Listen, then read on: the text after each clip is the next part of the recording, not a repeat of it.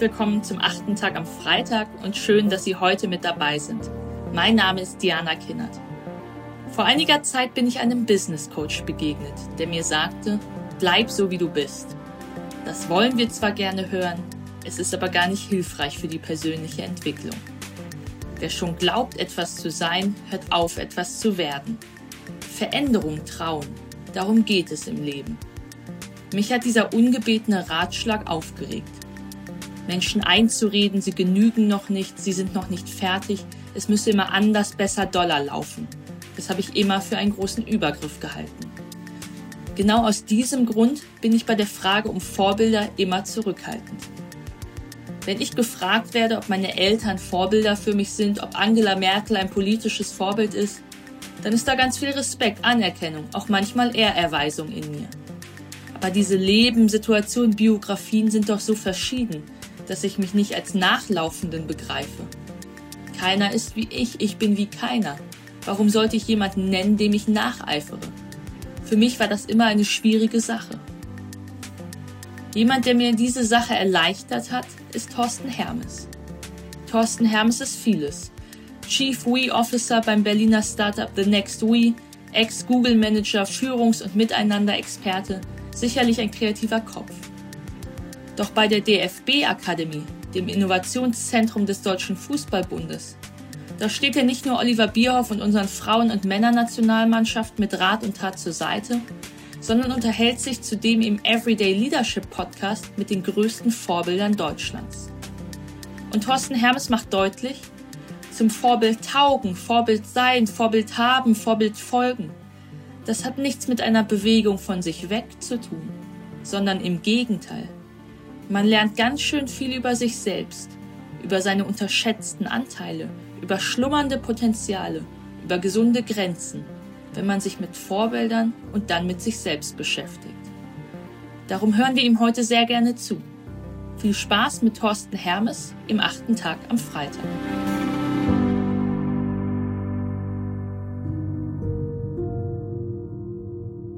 Da sitzen sie nun. Zusammen. Und auch irgendwie nicht. Unterm Weihnachtsbaum. Papa immer noch mit hochrotem Kopf und daneben sein verdutzt reinschauender Spross. Es ist nicht das erste Mal, dass der Orientierung suchende Junior solch oder so ähnliche Worte von seinem zur Erziehung Berechtigten vernommen hat.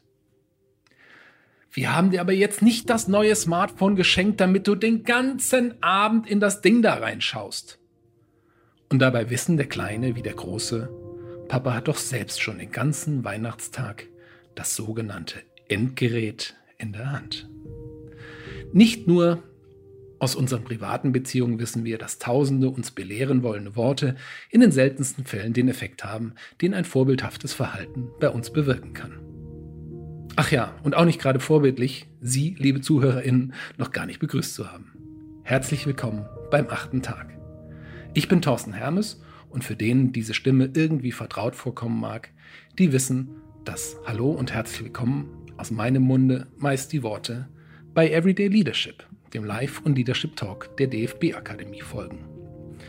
Denn genauso heißt das Format, in dem ich seit März 2020, übrigens glaube ich auch die Geburtsstunde vom achten Tag, Vorbilder Deutschlands aus den vielfältigsten Professionen und Hintergründen begrüßen darf, um mit ihnen über unser Miteinander im Beruf, aber auch im normalen Leben zu sprechen. In meinem normalen Leben darf ich seit nun gut mehr als drei Jahren den Aufbau des Innovationszentrums des Deutschen Fußballbundes und unsere Frauen- und Männernationalmannschaften mit Rat und Tat unterstützen. Aber die Themen Führung und ein erfüllendes Miteinander gehören nicht nur beim Fußball zu meinen Aufgaben, sondern auch in meiner Rolle beim Berliner Startup The Next We. Gemeinsam mit Insa Klasing, ihrem Bruder Klaas und einer Vielzahl von wunderbaren The Next We Mindset Coaches unterstützen wir Unternehmen beim Leben eines Miteinander-Mindsets. Und das ganz einfach mit Hilfe einer digital skalierbaren Coaching-App.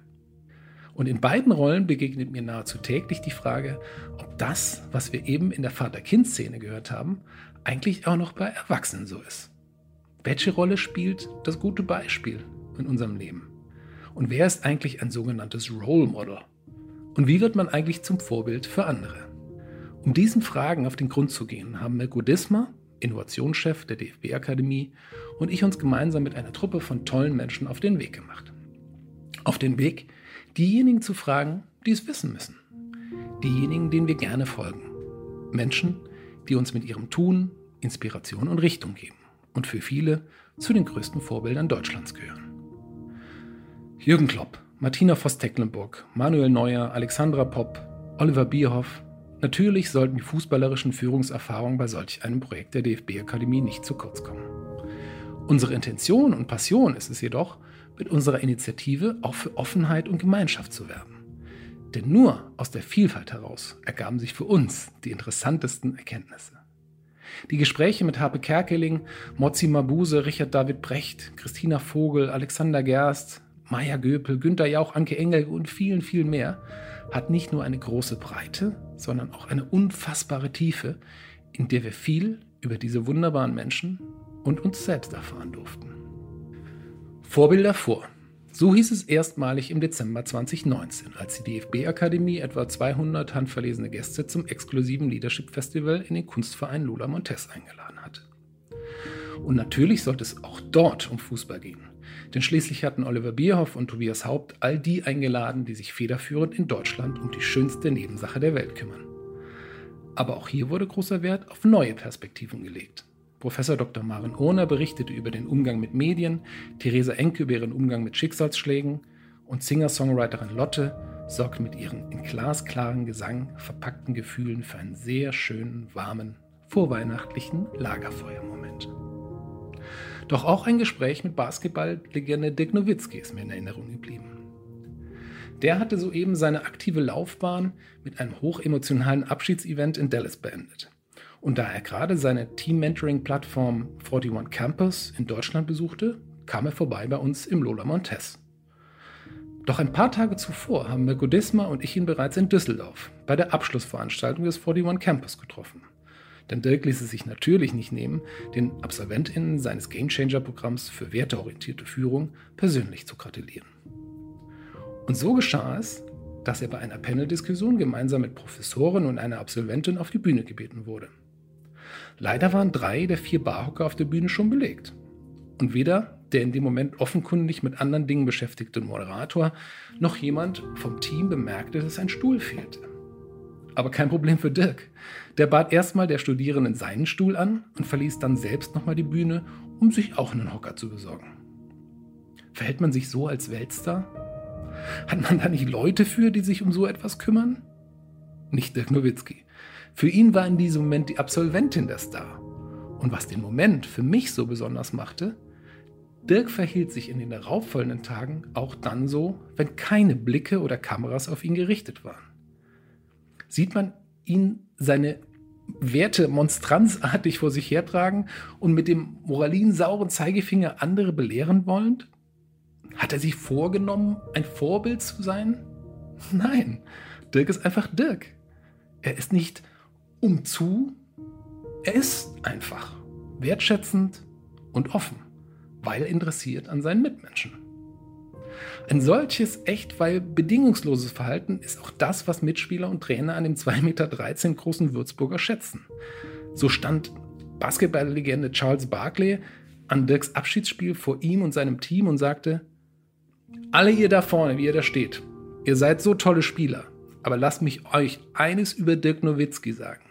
Er ist der tollste Mensch, den ich jemals kennenlernen durfte. Und ich glaube, er sagte das, weil Dirk ein großer ist, der sich jedoch nicht über andere Menschen stellt, sondern echtes Interesse an seinen Mitmenschen hat. Ein authentisches Vorbild. Wechseln wir doch mal die Sportart. Es ist der Abend des 30. Juni 2014.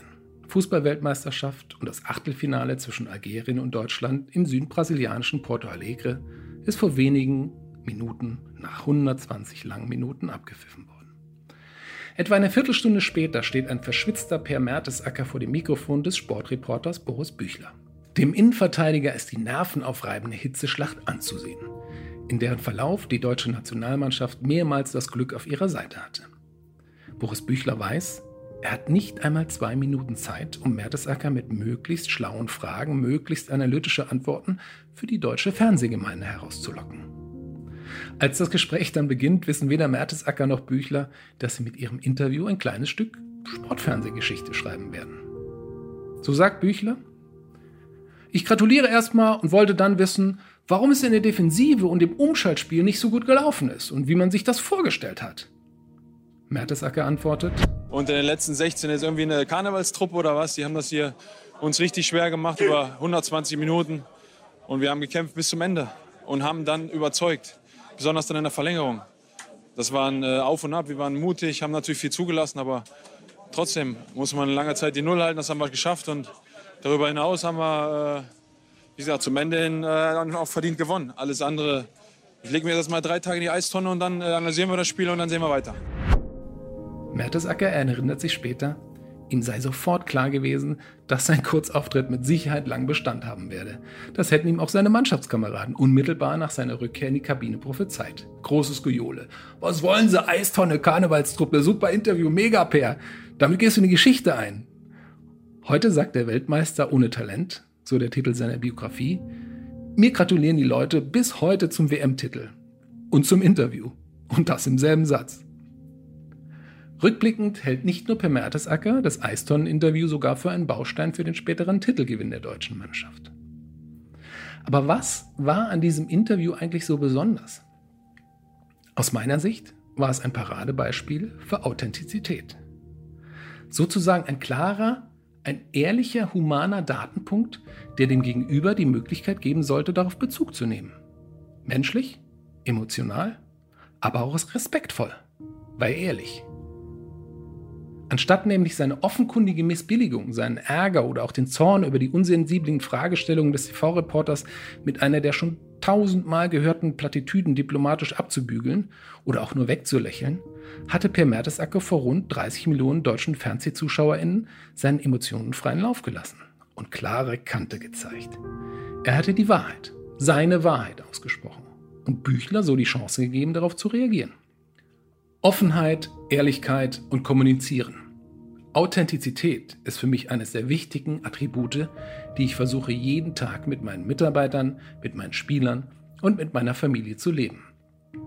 Sagt Per, als wir uns für den Videopodcast an unseren Bildschirmen treffen, er in London, ich in Hamburg.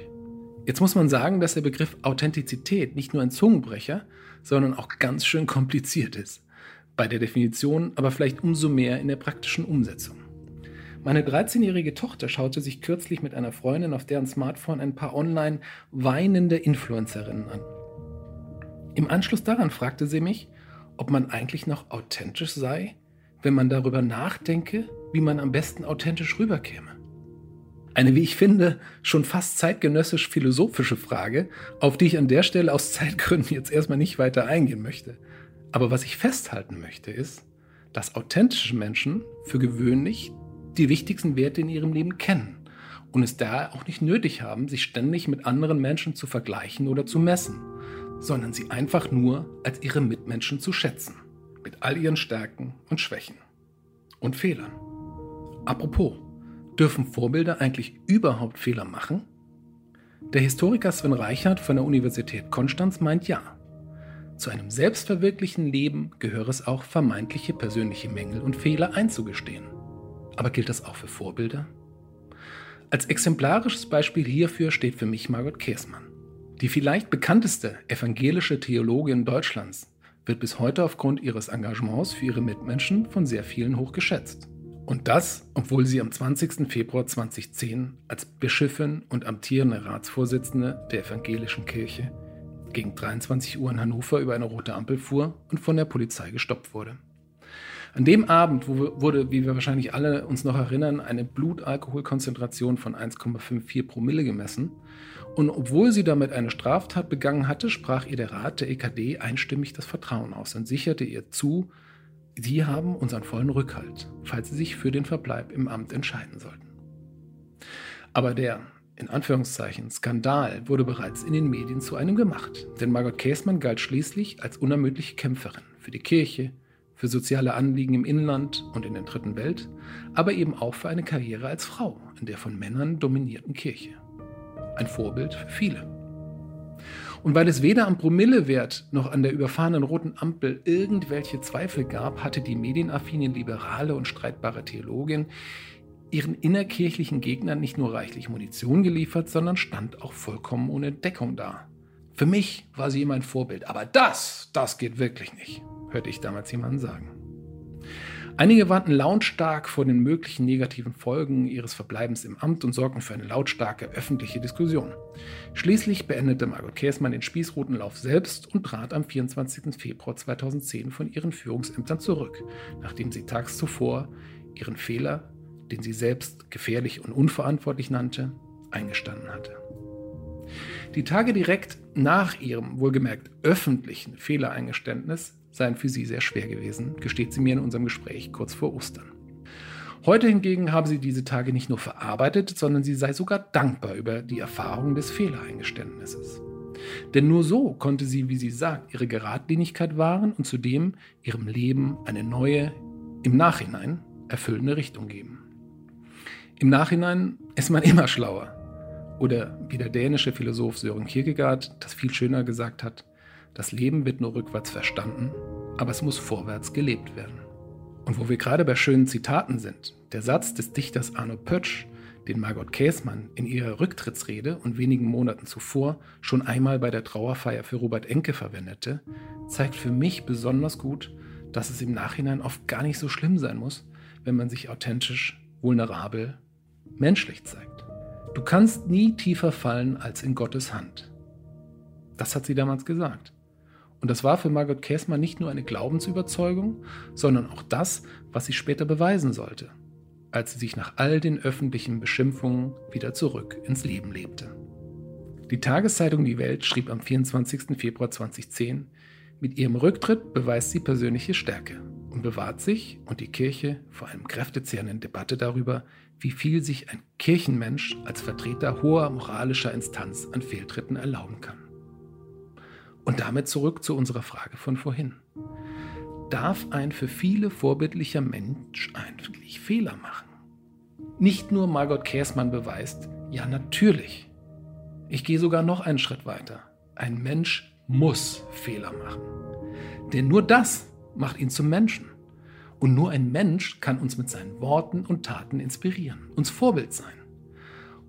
Vorbilder sind Menschen, die Bedürfnisse und Emotionen haben die sich auch mal daneben benehmen. Und deswegen sollten wir sie nicht verurteilen. Uns nicht verurteilen.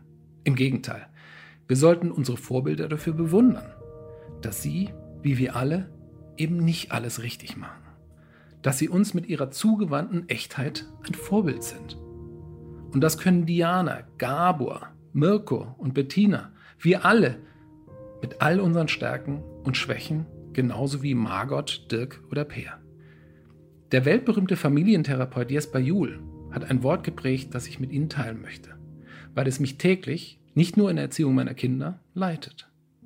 Es heißt Gleichwürdigkeit. Nicht zu verwechseln mit Gleichwertigkeit. Die Entscheidung der Chefin steht vielleicht über der des Mitarbeiters. Die von Papa über der des Sprosses. Sie sind nicht gleichwertig. Aber gleichwürdig kann man dennoch mit den Bedürfnissen des anderen umgehen. Indem ich sie, wie Jul sagte, mit Interesse, Respekt, persönlicher Würde und Integrität behandle. Auch und gerade dann, wenn man grundlegend anderer Meinung ist.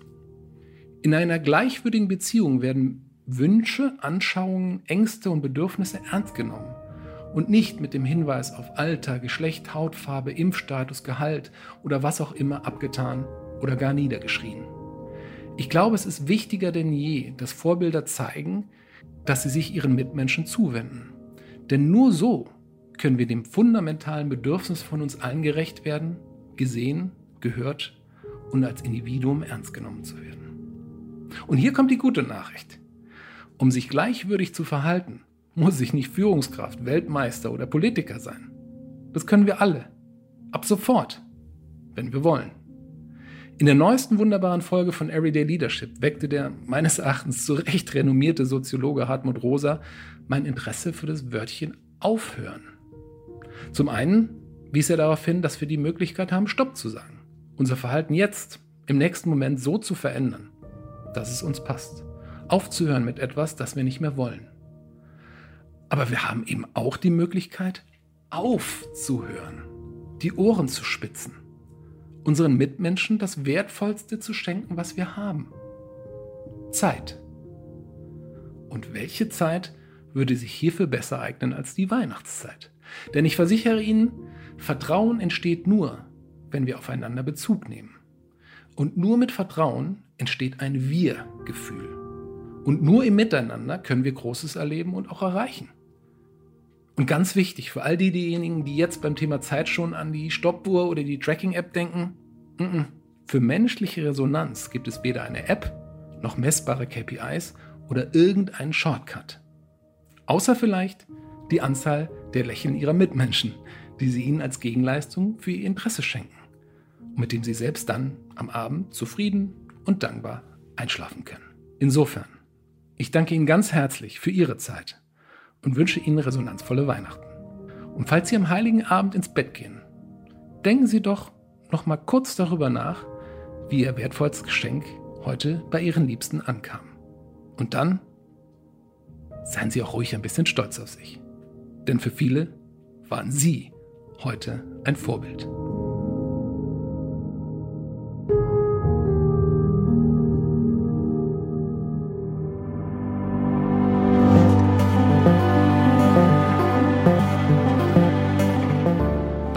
Weihnachten oder mindestens Jahresübergang, Pause, Zeit zum Innehalten.